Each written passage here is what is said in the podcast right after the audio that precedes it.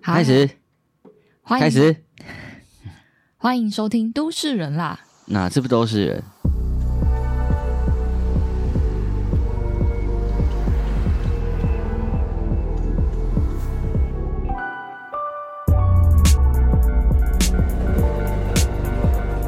所有的设计都是因为人啊。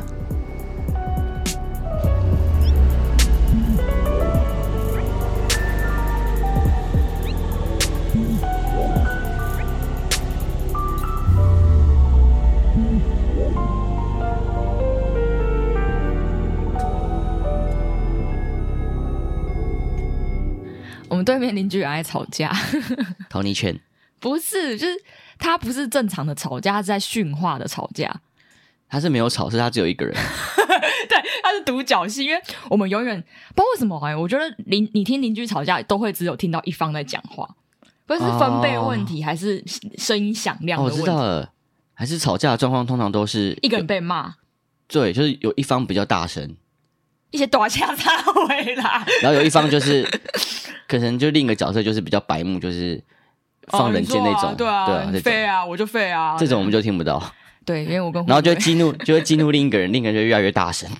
因为我我之前在大平顶的时候，我就是我有听过妈妈一直在骂儿子，但我永远只听到妈妈在尖叫，哦、儿子不会骂妈妈吧？没有，儿子会说什么没有啊之类，但是就是有一两声呢，可是大部分都听到妈妈就说：“我跟你讲怎么讲。”然后刚刚那个托尼犬，就我们对面有住一个托尼犬，就是他他讲话是就是有种。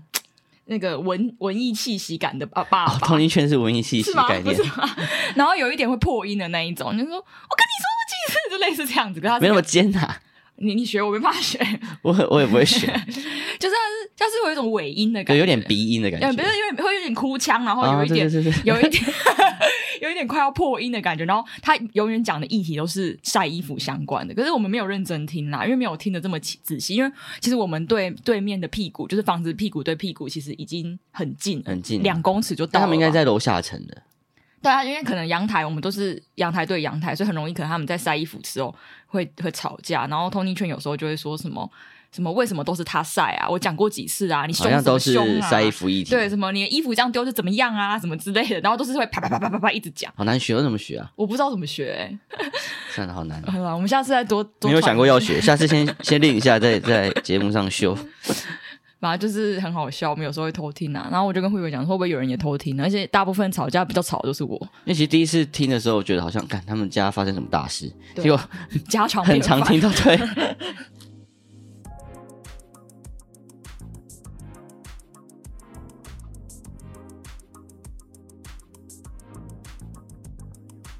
好，我们今天是要聊那个台湾设计研究院之前的一些改造所出现的争议啊。对，就是也是有一段时间之前的啦。那你说，其实对于他们的一些美学革命，我们的朋友们，其实就是蛮一面倒的。一面倒就是大家都觉得他们的 有问题。对，美学革命是有问题。蛮神奇的，因为他其实做的东西是好看，但不知道为什么大家就是对他众诸多批评。但觉得有问题是他们，不是我们。我们待会会进行讨论，客观的评论他的，就是他没有，我们是还是很主观啊啊！我们尽量客观的评论他，就是在台湾设计人在台湾带来的影响是好或坏，没有那么认真啊，就闲聊一下，闲聊，但是也是以。正哎，闲闲聊态度认真聊这样。开哎，你知道我们那个我们我们公司上班的地方，他午休会起床，会有一个铃声，然后会有一个人讲话，嗯，然后他就说，让我们以轻松的态度面对什么认认真的工作什么，我就觉得很好笑。什么最轻松的态度？其实有有个修辞法是这个意思啊，就是你说反反反差的修辞。那修辞法是什么？忘记了。永远记得就是那个甜蜜的附和那个例句。他说什么烂的最美丽的垃圾是这样吗？有吗？没有啦。说是什么善意的谎言啊？哦，对对对，这是有个修辞法吧？不知道，忘记了，换个老师。以下有就是，但这个蛮有趣的。高中生的鸡排们可以回答我们。我以前就觉得这个这个修辞法是很赞的。你说甜蜜的附和吗？因为这种东西一定就是有故事才有办法说出这样的话。是，就是对啊，他要成立啊，就是他他不像甜蜜又附和呢？对，就是他不像什么夸饰法或譬喻法那么直接，说、就是什么。你像猪或什么很夸饰，oh, 就没有那么直接。你说它是有诗意的，它有诗意，而且你得理解它背后的脉络，你才能理解它这个用法。嗯嗯，好，离题了。没有，反正其实我们的听众们在我们之前的限动里，就是我们有开那个投票，然后有两则，嗯、大家应该有一点印象，就是也是我们等一下会讲到的案例。然后大概我们的听众也是蛮一面倒的，就是第一个案例是有关就是教室里面的室内空间改造，对对对。然后那个 before 的趴数大概七十九，然后 after 是二十一，然后另外一个是门廊，就是门口跟那个走廊的，然后那个大概比较六五五五就好一点点，嗯、但是还是大部分都喜欢 before，对啊，因为小鸡盘们的数据啊，对啊，因为我们 PO 的那个案例就是最具争议的嘛，是，是，是，那最具争议当然大部分都还是以。就是改造是有问题的方向去思考，没错，所以我们就觉得说，哎，既然大家有这个想法，我们来聊聊看我们的个人主观的想法。但其实，因为我们我们的朋友可能有这样的一面倒状况，可能也可以可以理解，因为设计研究院它现在已经变成一个蛮大的一个权力机构了，对，它是一个办公部门的状态了。对，所以大家针对这些比较有具有权力资源的机构，就会以一个比较批判性的角度去。就高度审视他嘛，你想说监督这样子，台湾设计研究会，他就是要备受监督的度啊。如果今天是一个什么 NGO，那可能就没事，会好一点。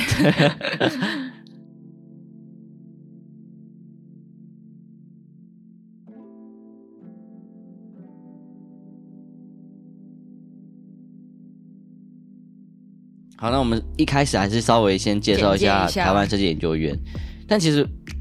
其实我们跟台湾设计院也没有说，你有啧了一下，没有，我折的意思就是我们其实也没有太熟。哦，但其实我一直一直觉得这个机构的出现就是是很蛮好的嘛，对，蛮好的，是很让人兴奋的一件事情。嗯嗯，对，因为其实从台湾以前到现在，他从来没有对于美学或设计有一个很明确的教育方向。对，他没有以设计之名来成立一个部门的感觉或组织。那他这个出现，当然就是大家觉得。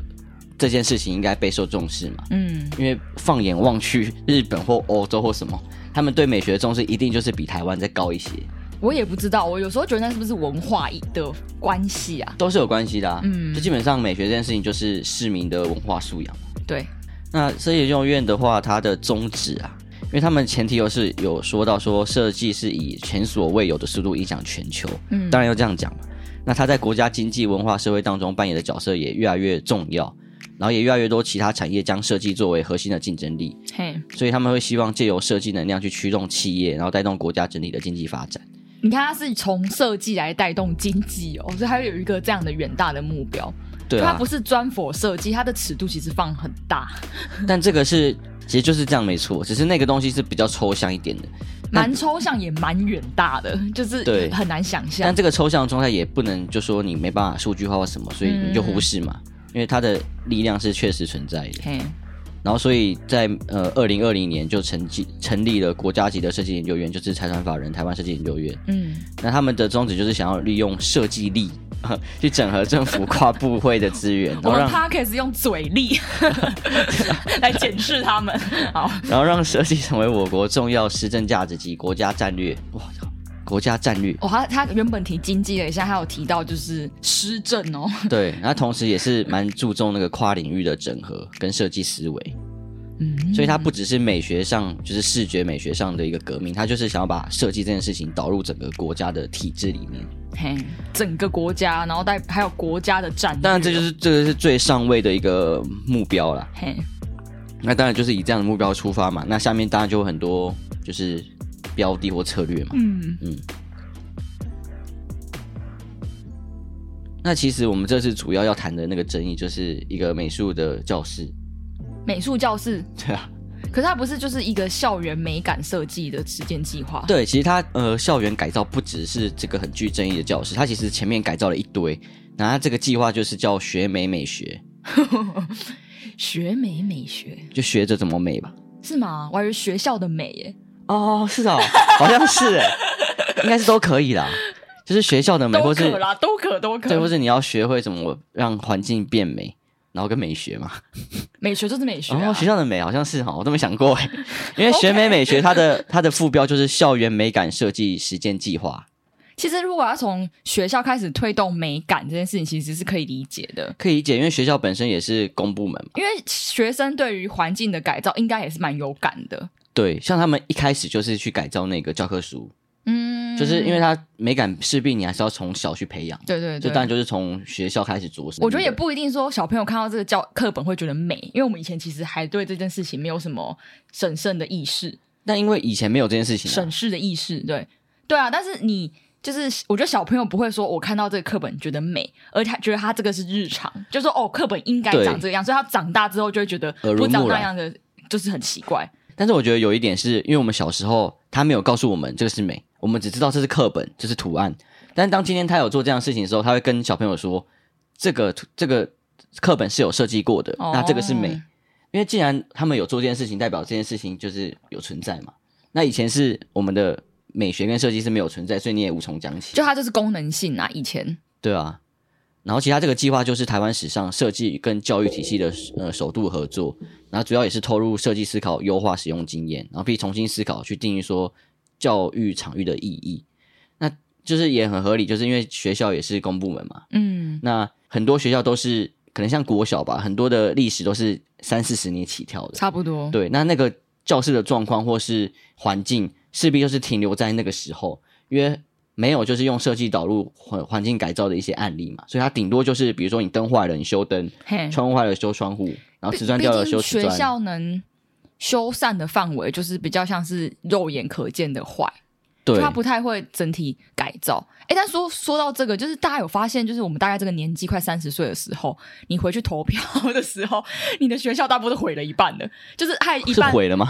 没有，就是一半都已经不是原本的样子。啊，对对对。那因为我这次回去投票，我的学校大概只剩一排是我以前用的样子，全部都不一样，哦、而且其他就是变新的嘛。变新的以外，因为少子化的关系，他学校越来越、嗯、就是校校园会越来越精简。嗯，然后就是教室，就是硬体会越来越少，所以我原本可能有四排，哦、然后就是一个口字形，然后现在只剩 L，然后多一排这样子，我等于是空间减缩这样，减缩，然后可能开放空间变很多，然后围篱也变少了、嗯、啊，对对对，就这是一个趋势，所以在想说，在想说这个跟就是这个计划或许有一点关系，它可以同步改造，这个趋势应该就是一个功能性上的趋势啊，对，那它这个可能比较是针对一些某些空间，它是太过老旧。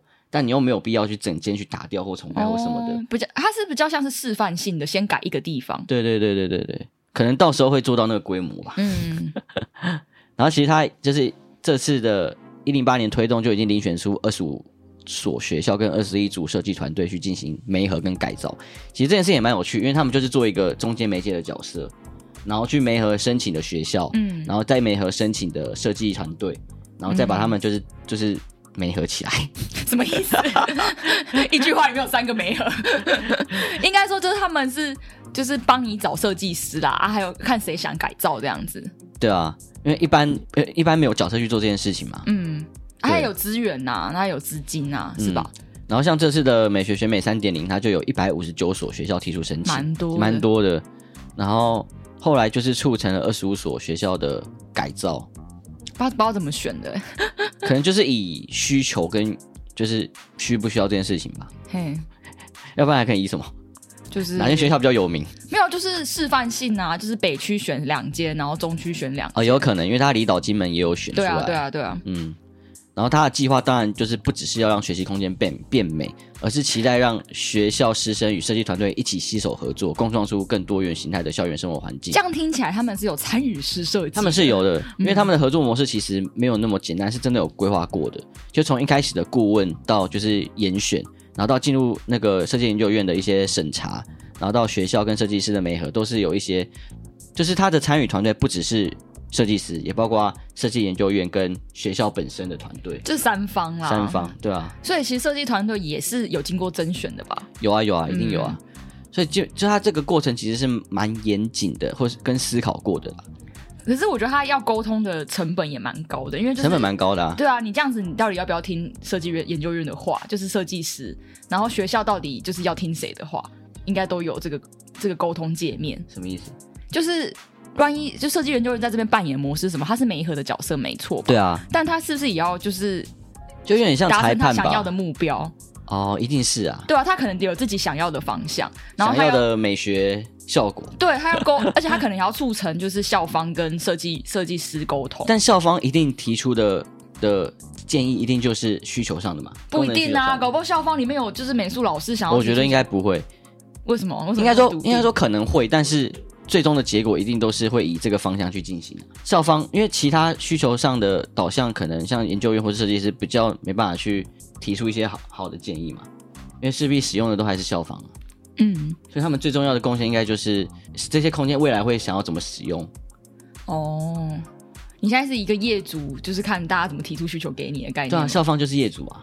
哦，校方就是不需要参与太多美学的。欸、我想的也是那个拍桌子的阿贝的感觉。当然可能会遇到，但我觉得这一定不是常态嘛。哦，就你当然会遇到很有自己想法的业主嘛。台湾设计研究院在这里其实它有一个尴尬的角色，就是你看他把这些成果 PO 出来，大家会骂的是他们呢、欸。对啊，就，就是他们不会骂设计师啊，就等于他是他是呈呈现这个结果的人，他要去控这个结果如不如他意。讲、嗯、难听一点是这样子，是这样啊，因为这是他们的计划。对，所以他们其实也要控这所有东西能不能符合台湾生研究院的宗旨跟他的动机。对，所以他其实也蛮难做人的、啊。我的意思是这样子，就是他是卡在中间的一个角色。我在想会不会不会是因为这个运作模式，才让这一整件事情这么难解决？这么难解决？因为如果你看业主跟就是需求业业主跟什么设计师，这 是明明就是我们某一集的主题，我还忘记了。业主跟设计师都会骂的就是业设计师，对啊。然后你就一面倒也 OK，但现在就是他要变成一个中立的角色，反而比较难做人，因为他可能也要尊重设计师的想法。但我觉得在这个状况，会不会是设计师要尊重他们的想法？你说台湾设计研究院吗？对啊。也或许也会啊，或许这也是讨论出来结果，但我们不知道，因为他没有公开这个讨论结果啊。哦。因为像我们看下面几个案例，就是台湾设计研究院有回复，但他们回复可能就是一个他们统一讨论出来结果，但我们也不知道这里面到底他们是怎么样的拉扯。嗯，然后就其实他在我们先接着要讨论的这个台南的美术教室之前，他已经做了非常多的改造。是。那这些改造也是之前 FB 都一直有在贴文，但其实就那个战术就比较少。啊、哦，真的、哦，你有研究是不是？没有，因为因为就是没有争议啊。你看，他就觉得还 OK，还不错。你一定要先有一点争议，就跟你讲，搞个什么谢和弦。对啊，大家就知道是谁了。我怀疑为什么是谢和弦？谢和弦就是很多争议，大家才认识他。不过我原本也不认识他。是吗？他本来就很红啊。就是说刚刚那个我才知道他。但他这个红，他这个争议红起来好像也没有特别好。我是想到那个孙生，孙生怎样？因为你可能不知道他，就是他之前不是女朋友是林湘嘛？我知道。然后后来变成温迪。但他最近跟那个诶是温迪嘛？好像是吧。反正最近跟温迪分手了。但是温迪就红起来了。哦，所以大家都说那个想红的就赶快去跟孙生在一起。你说林湘也红了吗？林湘红的话，就是然后再分手这样。好，没事。像他前面有提的那个苏格拉底探索教室，在那个台台东的，就也蛮蛮蛮好的，成果也蛮不错的，蛮漂亮的。乍看照片觉得还不错。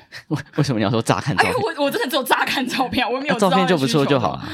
反正中间有提过很多啦，还有像台中的那个中小国小一个小时光，小时光，对，蛮可爱的，其实都不错，而且其实有些也是有根据那个设计团队的在行的。这个 after 蛮漂亮的，这个是姚雄毅有参与啦，因为这个是那个，你可以把他名字讲出来，我知道，因为像这个案例是一个越界的图书馆，是在新竹市的竹英国培英竹 培英国中，然后它是改造一个 图书阅览室。然后是阳明交大，阳明交大 H H，阳明交大的是那个吃那个锅锅贴里面有一点加点螺丝之类的。阳明交大的 J H Studio 做的，然后他就他的外面那个广场就有导入一些简单的参数化去做那个平台的设计。参数，我想说你刚刚说嫌我这个笑话很冷之类的，没事。其实我我我像一个外行人，我不会知道参数化是什么，但至少它的那个整个曲面啊，跟那个。材料我觉得都选的还不错，都蛮漂亮、蛮和谐的。嗯、然后天花的灯也做的蛮漂亮的。哦，那是故意这样一暗一一亮的吗？对啊，应该是。这个小听众们、小听众们、小鸡盘们可以去找找我们刚刚讲那几个，马上边看边听我们说，打打关键字就会有，这很好找。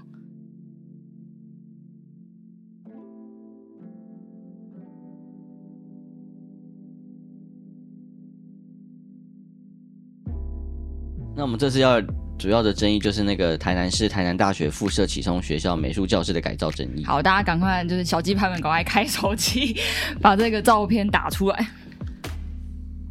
那其实这个台南大学附属启聪学校是一个专门为呃招收听力损失学生的一个特殊教育学校。是。然后这次他呃这个设计学院进行改造的空间是美术教室。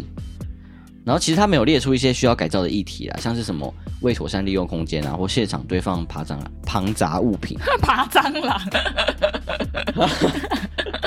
开的抓语病啊！没有真的，我想说爬蟑螂。好，堆放爬蟑螂物品。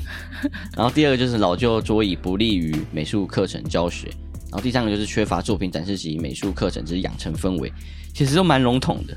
对，就是主要是乱呐、啊。我我这样听看这三句话的感觉就是乱，然后可能对，可能桌椅有一点老旧，然后收纳空间不够。对，那基本上可能一般做法就是把桌椅换掉嘛，嗯、然后做一些置物柜嘛，就这样子嘛。对，那他们就是做了比较大的改造。那其实主要就是把这个空间就铺木地板啊，然后灯光变成那个那叫什么投射灯，轨道投射灯，轨道灯，这叫什么灯？轨道灯啊。哦，轨，我们家这个。对啊。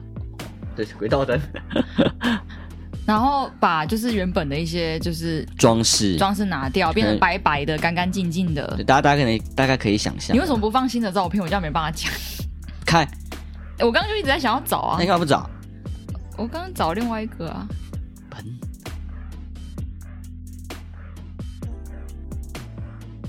只能说你是笨的。不是那个葱啊，你起葱嘞，起冲。我说这个了，嗯，好，就是它变成它变成干干净净的，然后白色的桌子，然后 IKEA 的椅子，听说啦，对，其实是蛮漂亮，那很像一个舒服的空间。就是你要说今天要拿来就是喝咖啡聊天很 OK，但是它是美术教室吗？可能就是有个对比吧，因为之前的美术教师他的整个脉络跟氛围太强烈了。是，那你一看到这个，人就觉得很像一张白纸，就是你不知道他是干嘛的。他好像是一张白纸，可以让你着色，是这样吧？对，就是哦，我知道了，样品屋啦，对，样品屋，或者是一本空白的故事书啊，就是让你着色啊。但是这个故事书就是还没有故事在里面。但是原本那个已经是写满故事的教室，就是你可以想象里面的运作方式。你说它是一个完全空白的笔记本，就对了。对，就是你还你看它没有任何脉络可言啊，它就是一个空白的故事书。你想说，哎、欸，我来看这本故事书，然后一翻开，空白的。哦。但是以前那个教室，你看它的氛围感很强，你可以理解它就是美术，对，它是美术教室的状态，或是学长姐在那边使用的一个痕迹，痕迹。嗯，它是有故事、有脉络的。那我觉得这个也是受到争议的一个很大的重点。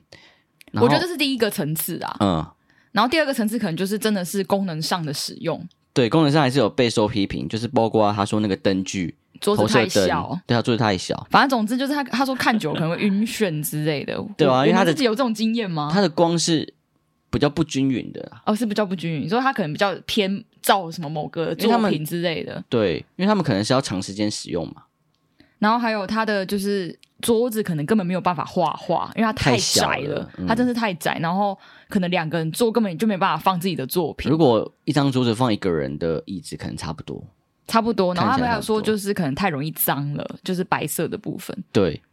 然后有些留言就是很白目嘛。那我们刚刚讲那还不算太白目。那 我要讲留言吗？可以啊，我们要一样用那个方式吗？好啊，这根本是直销教室吧。哈哈哈哈美术教室变成 Make 展示场，这是台南殡仪馆吗？那还那西西西嘎那样喜气沉沉呐？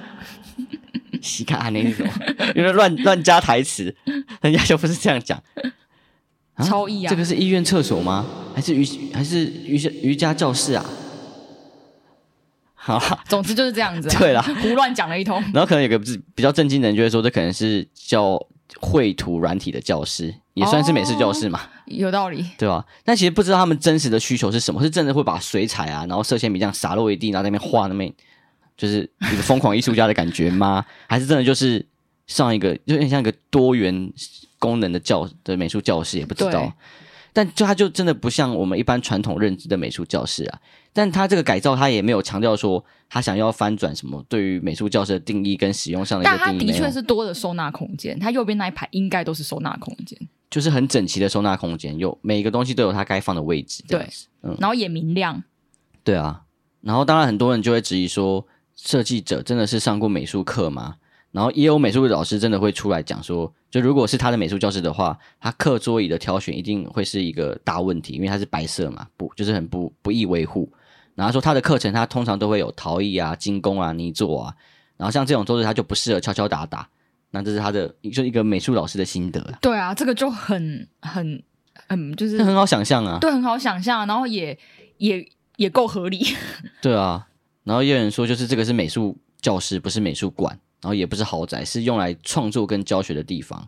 那他也提出，就是光这个风格，他觉得看得出来，就说已经被困在某种迎合某部分群众的框架中。嗯嗯，就他的风格已经是一个。你觉得就是制式化的，就是样品屋就会长这个样子。大家觉得漂亮的、干净的东西，就是你如果没有去了解这个脉络，我们没有看过 before 的话，大家先看 after，就是哎，蛮漂亮的，就不会有人看到 after 说哦丑不拉几，不会这样子。嗯、但反而你要去理解它的脉络，你才会觉得说哦，前一个可能是更有温度的一个地方。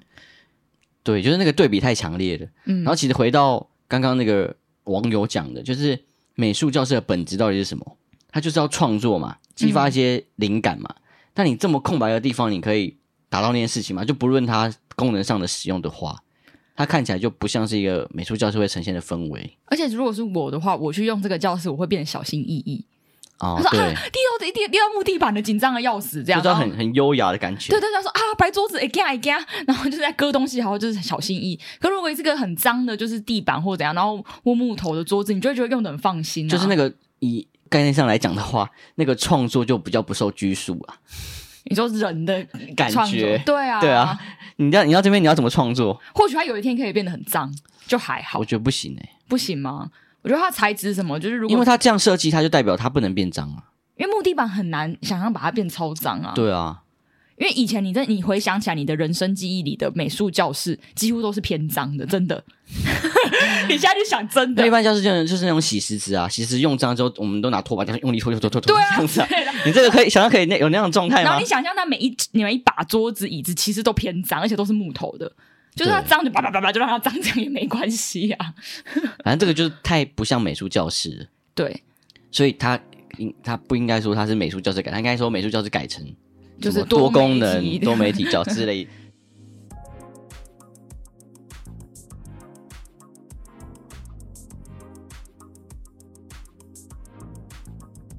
但后来他一次有回复，他有回复，但好像回复又被又被骂，骂得更惨。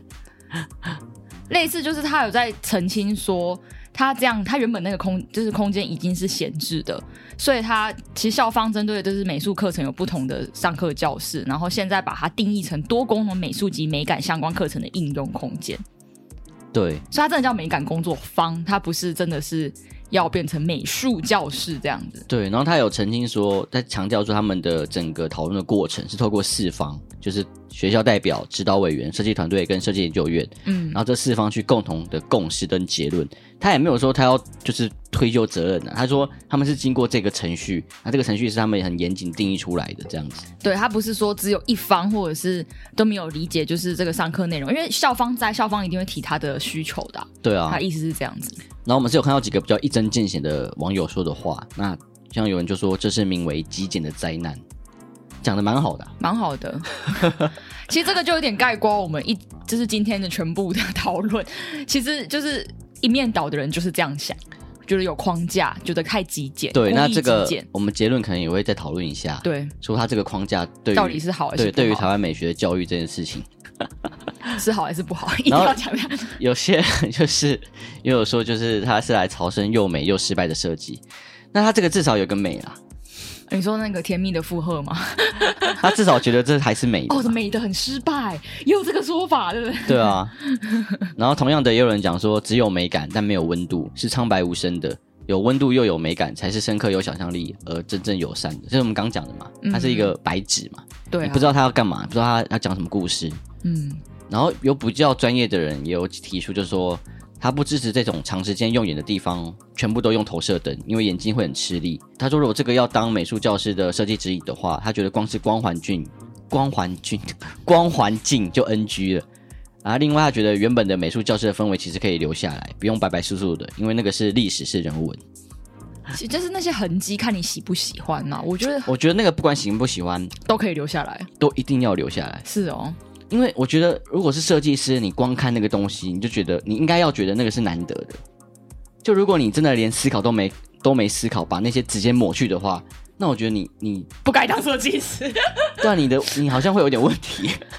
但你说那四方都有问题是不是？刚刚说那讨论的那四方，我不知道，可能是他们看这个看太多了。但我觉得还有个原因是因为他们把 before 的照片拍的太漂亮了。对，有人有人这样讲说，哎，敢 before 拍的很好哎，其实我不懂为什么要是很会拍。对啊，我不懂为什么他这样要拍的这么就是 这么有氛围，因为他的立面就是拍的很正嘛，然后调光调色应该也是调过，也调的很漂亮，很像是什么什么那些年你要追的女孩会出现的电影场景，还改人家的电影名字，什么你要追的女孩，那是叫什么？那些年。我们我们追的女孩什么？忘记了，我别讲，因为老阿姨在那边乱讲。对啊，因为那种东西就很像是历史建筑的感觉啊。虽然它没有这么深刻到那个程度，但是它保留下来是有一个机会的。来，请听大屯军一所那一集。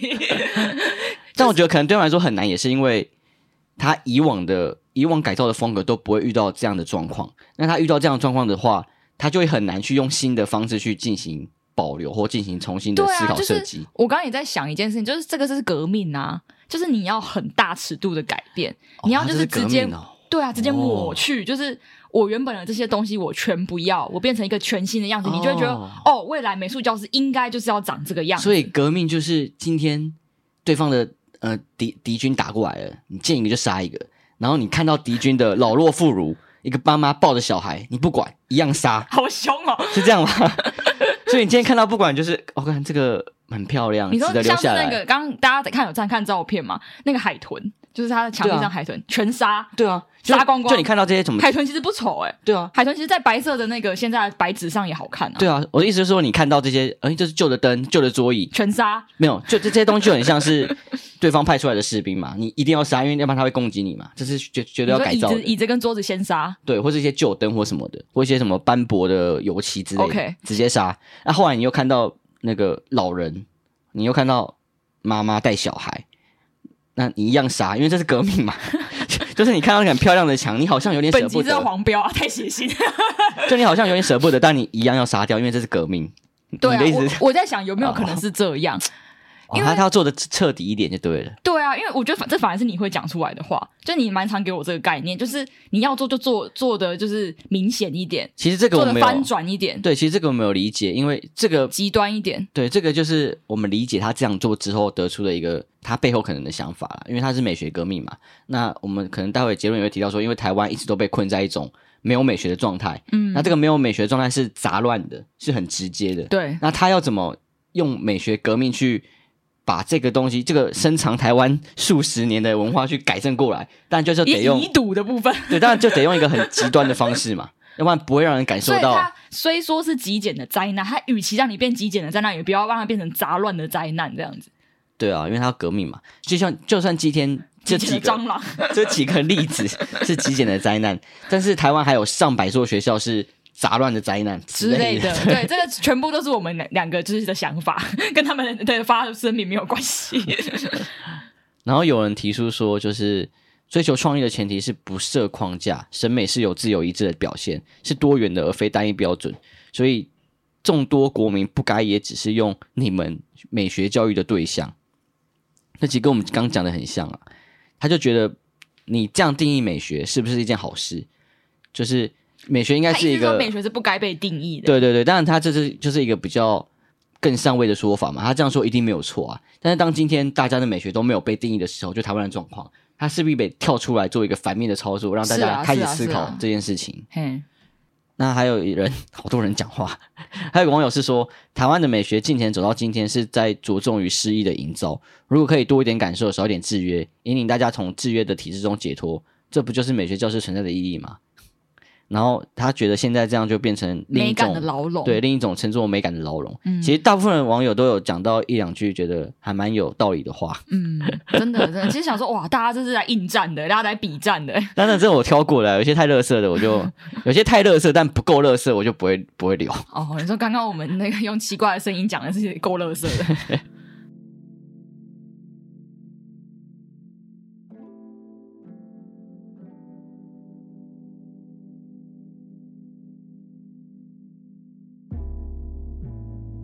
然后我们就接着再稍微带一下，就是第二个改造争议好了。那这个改造争议不是学校的改造，就是台北捷运中山站的改造。对，就是前几天有发大哥跟大家预告一下，我们会聊到的，就是台台北捷运中山站的改造。对，那这个改造就是主要就是将捷运提供的服务进行整合，然后包括询问处啊、售票机台区域啊，跟部分指标进行优化的改造。是的。然后他们强调说，他们是以使用者为中心，去建构旅客由远到近的观看脉络，呈现清晰有序的资讯架构与便利的操作流程。这个设计师绝对会写，一定得这样写吧？对吧？然后这个问题可能大家去看会比较清楚啊。当然，他就是把整个原本很缤纷、很就是各司其职的一些指标说明，把它变得很整体性，然后很干净，看起来很舒服。主要是颜色上啊，一看就会觉得有差别。对，颜色上跟那个界面的一些。位置的改造啊，或界面的一些风格这样子。嗯，那当然，这个被批判最多的就是使用上的的反制。对，因为像它比较没有什么脉络或文化、人文的人文历史的部分，这纯粹针对呃极简美学在功能使用上会遇到的一些问题。是，嗯，然后有人就说这个东西是有设计也没贴心，然后设计设计凌驾于使用，全部都变黑灰白就好了。路线这么高，那么高，那么高。很生气耶！你确定要这样讲的吗？要不然你讲一次，我帮你开这个。有设计而没贴心，设计凌驾使用，全部黑灰黑白灰就好啦。路线那么高，那么高，那么高。你怎么这样讲啊？他最好是这样讲哦。不知道怎样？上次都很三次都很生气，是不是？他一定是越来越生气啊！那么高，那么高，那么高，你就投进去了，那么高。对啊，不是为什么你你刚刚为什么决定要让它降低的？没有，就是那三个不一样的情绪啊，那么高，那么高，那么高，好怪哦，你才怪嘞。然后有人就说，只有我觉得这是一个反制的设计嘛，为了所谓的美感而改造，而牺牲了最基本的使用者体验。大部分都是针对这样去做批评的。然后因为它基本上就是把彩度降低嘛，然后又把那个地图放很高嘛，嗯，就很就不好看嘛。反正大家可以去继续查。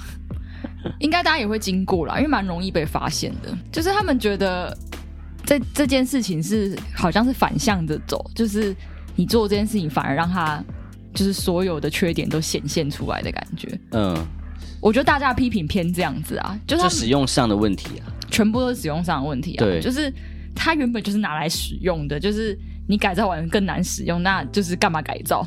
就它不是优化嘛？原本七十分不是变八十分，是变六十分之类的。而且我想要讲一个很白痴的话，就是、嗯、真的有人现在还在买票吗？哦，一定有吧。就是你纵使其他地方来的，其实非就是双北人，你还是会有卡会刷的吧？真的有人在买票？也是哎、欸，他这是另一个层面的问题、啊。这些网友们都有在买票，是不是？不可能啊！但是，就算他们不买票，他们一样可以觉得这界面有问题。因为我们在日本是真的要买票啊，就是他们说什么日本的那个路线图就是很明显很大，然后你这样对对对对抬一个不用抬到四十五度你就看得到。但是他说台湾就是你这样这样看很难看。那他说哦，您真的有在买票是不是？还是其实设计研究院设计研究院是已经调查过这件事情的？就台湾有人要在买票，对，台湾可能只剩什么一层的要排票，所以他的目的只是把这个整个界面变漂亮。变漂亮。哎。有这个解套了，把它变个装饰物这样子。我觉得没有不行啊，但他是说老弱妇孺，所以我觉得或许高龄者真的有在买票，但不可能啊，小朋友还没有卡，小朋友还没有卡，我妈也会给我卡逼呀。但设计研究院它的说明就是说，它是以使用者体验出发嘛，那就躲不了了。是的，是的，但还是会有那个一趴的人你要顾啊，你不能说一趴你就不顾啊。所以大概这个东西遇到问题就是这样的极简美学跟。就是功能使用上到底会不会有冲突？因为原本的设计完完全全就是为了使用上，每个东西就要打，都要清楚。就是对，对，就像长辈图嘛，是你的花要够漂亮，嗯、然后你的字要够大，嗯，你的早安要有惊叹号，它就是一个功能上的的的抉择嘛。每一个资讯都要有它想表达的位置，是它不会受其他资讯所牵制，那就会变成比较杂乱一点。对对，那这个东西就遇到，如果当你今天要做极简，那你要做功能性，你要怎么去调配？那这个东西我觉得一定是有解方的啦，只是可能这次还是有被抓到一些毛病这样子。是。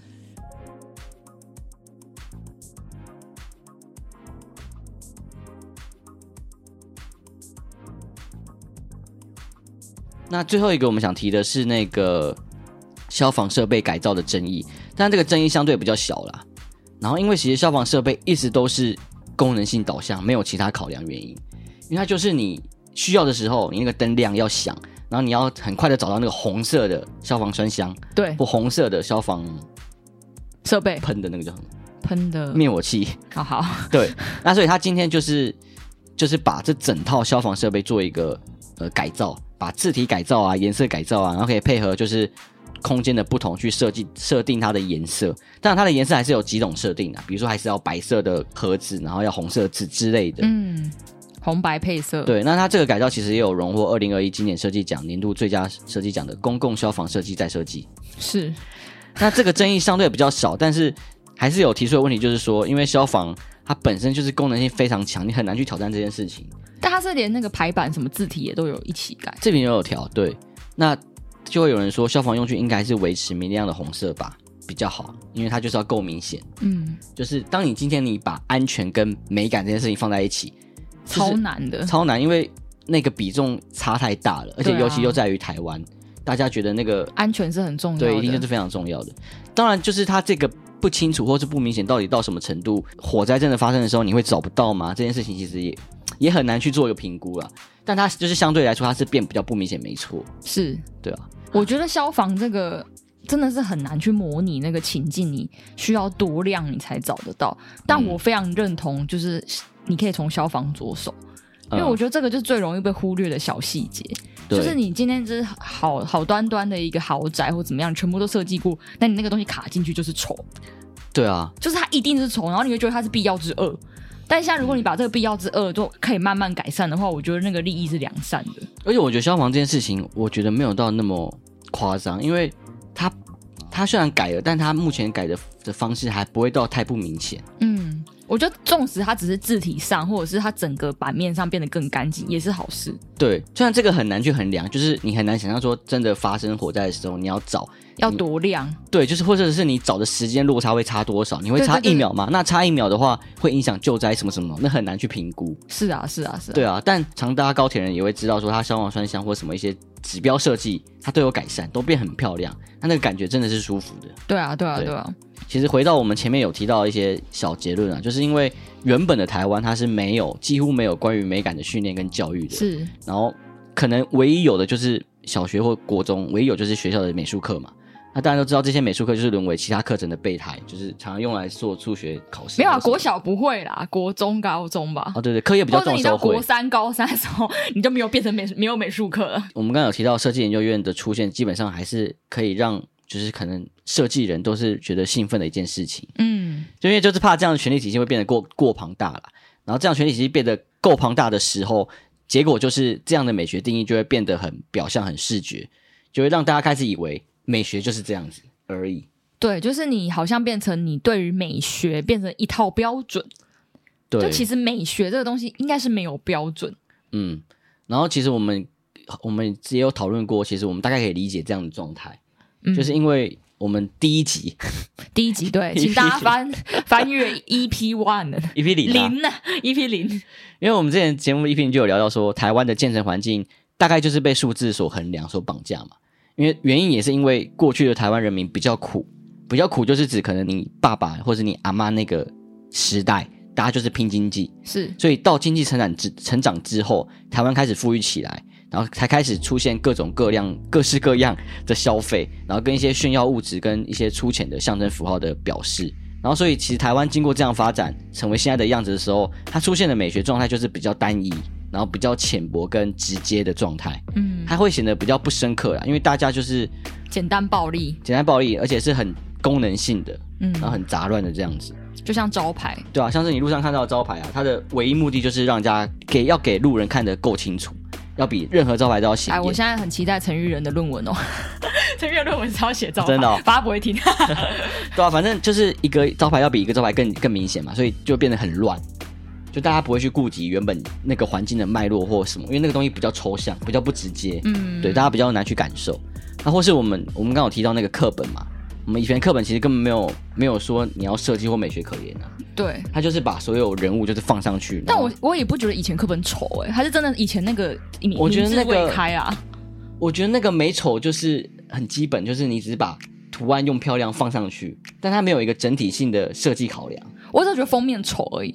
因为封面他们都会挑一些奇奇怪怪的图案卡在上面。对啊，但就是你说排版，对，可能因为我觉得就还好，因为封面它就装饰性比较强吧，但是内文它就是功能性比较强。你就会觉得它是贴纸，就是它把那个对对对对对对剪下来，然后打贴上去这样子。对对对对对。你这样讲，我突然回忆起来，我 以前就是我们新学期的时候，不都会收到一套新的课本吗？嗯。然后就是老师可能每一堂课就说：“哎，我们这学期的新课本发下去哦。”对啊对啊。然后我都会很期待，就是看到漂亮的课本，可能第一科。第一科课本就会很漂亮，因为有地球啊什么的。哦，所以你从小就有一些美学的概念。你这样一讲，我才回忆起来。然后或者是有些材质不太一样，有些它是会有点上膜啊，或者什么的。哦、然后我会觉得，哎、欸，这学期好像有几本蓝蓝的，蛮漂亮的。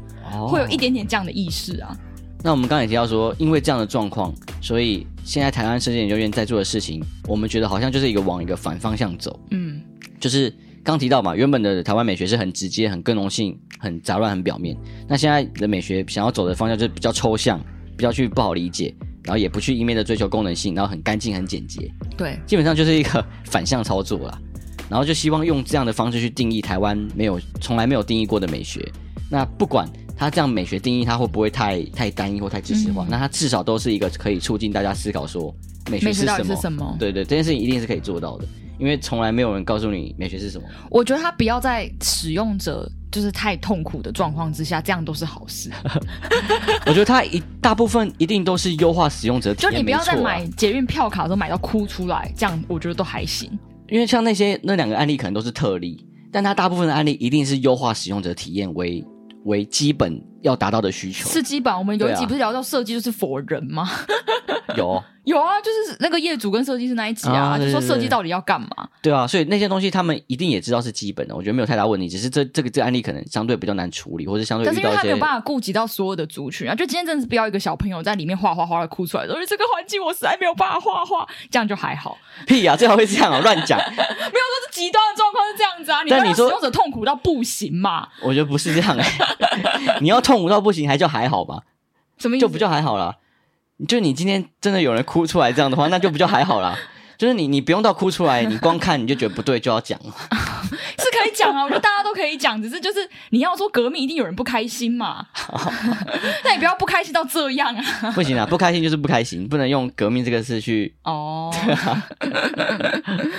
然后其实从我们前面几个案例跟网友留言上来看，其实说夸张一点，他们最怕的就是。这个东西会变成台湾美学美感的定义，会变成美感的唯一解答。我想要讲一件事，就是我大四的时候有去修一堂工业设计系的课，嗯，然后那工业设计的课就是我们要创，就是设计一张海报还啥的，对。然后因为就遇到很多工业设计系的朋友，嗯，然后他就那时候我们在做那个排版的时候，然后我记得我的那个同组的主任他就跟我讲一句话，他就说：“我跟你讲，你就是都用黑体，然后你黑体都要间距拉大，哦，因为这样子排不。”一定不会难看。嗯、他说，全世界人都会这样子拍，嗯、你间距拉大，然后彩度全部降低。他说这样一定是一百分。他教的很好啊。对啊，他说那个是一一定是一百分。他说，因为现在全台湾的设计都是这样，你去看，他就这样说。因为其实这件事情在你开始接触这这类不管设计或者美感之类的体验之前，你是完全不知道的。嗯，就是你想，我们什么时候开始意识到这件事情？嗯，我觉得我可能念都机系的时候，可能要到大三。才会开始意识到，然后到进建筑研究所才开始更强烈意识到这些事情，嗯，才会有一个比较敏感的状态，有，有一个进程，我觉得。对。但今天如果你不是念相关科系，你是真的一辈子可能都不会意识到，嗯，所以他们才介入说，那你可能从小就开始有这些简单的培养，嗯，因为你你开始会有认知说这些东西是有美丑的，然后这些东西是可以设计的，嗯，那当今天如果他没有介入的话，其实你真的要一路到大学。你才有机会开始，或者你有修相关课程之类的，对，或者你是什么美术班的嘛？对，对，你上一般科的其实很难去意识到这件事情，除非你的家人或什么。对，或者是你刚好有这样的的历程，让你去什么要设计自己的房子啊，要设计自己的作品啊什么的。嗯，因为像我自认我从小美感其实就不是 不是太好，就是自认不是太差，吓死我，不是太好，就是就是会有很多自己的想法，但是做出来的东西美感不一定太好。我们从来没有听过你讲这句话，我认识你这么久，从小啊，就是到高中，到高中，然后就是那个 sense 啊，那个 sense，其实你要到一个标准，其实我觉得不容易，是真的需要一个时间培养。虽然可能高中你美术课做出来的东西已经就是比班上可能三分之人都还要好了，嘿但你到大学，你知道那个 sense 在的时候，你觉得你还是自叹不如。会啊，会自叹不如啊，啊，尤其我们这个环境很竞争呢。对啊，所以你这个东西是慢慢也得培养的嘛。我觉得它是一个，就像是我那时候被那个主人这么一讲，然后我开始后来我都是这样子排版嘛，嗯、然后排到现在，我开始跟慧维就是有一点交流之后，我才发现其实他也不是唯一解答，就是一定不是啊，就是那个那个是最基本的。那你就是你用一个世俗的眼光去看现在台湾的普遍的海报设计还杀回的，就是你会觉得哦，大家可能原本从极简，然后到现在也开始会有一些荧光色，就近年来就是可能比较一些。比较酷的什么壁展啊，或者设计展，嗯、他们都开始用一些荧光色，一些很鲜明的什么一些圆圆球啊、沙灰的什么雾蒙蒙的东西，就开始会走那个风格。它其实，在就是全台湾的设计风格是一个有一个脉络、有一个趋势的。我觉得不比较不像趋势，诶，那个就是就是一个基本跟进阶的状态啊。因为你基本你要达到的，你就要开始先意识到说，你不能你想放什么就放什么，你要先让它干净为为为基础去做。那这个就比较像是设计研究员在做的事情。然后每个东西都有一个基本的东西。然后你说到荧光色已经是进阶，对，你已经知道那件事情了。因为很多人是他连那件事情的意识都没有。有你还是极简？不是，不一定要极简啊，不一定要极简的，就是你是有意识在控制这所有画面的脉络跟要要好看。即使今天对，即使今天一个设计师说你要用长辈出的风格来做一个海报，他已经做的很屌啊。哦，你能想象他一定做的很厉害啊？那那个就是设计师能做的事情。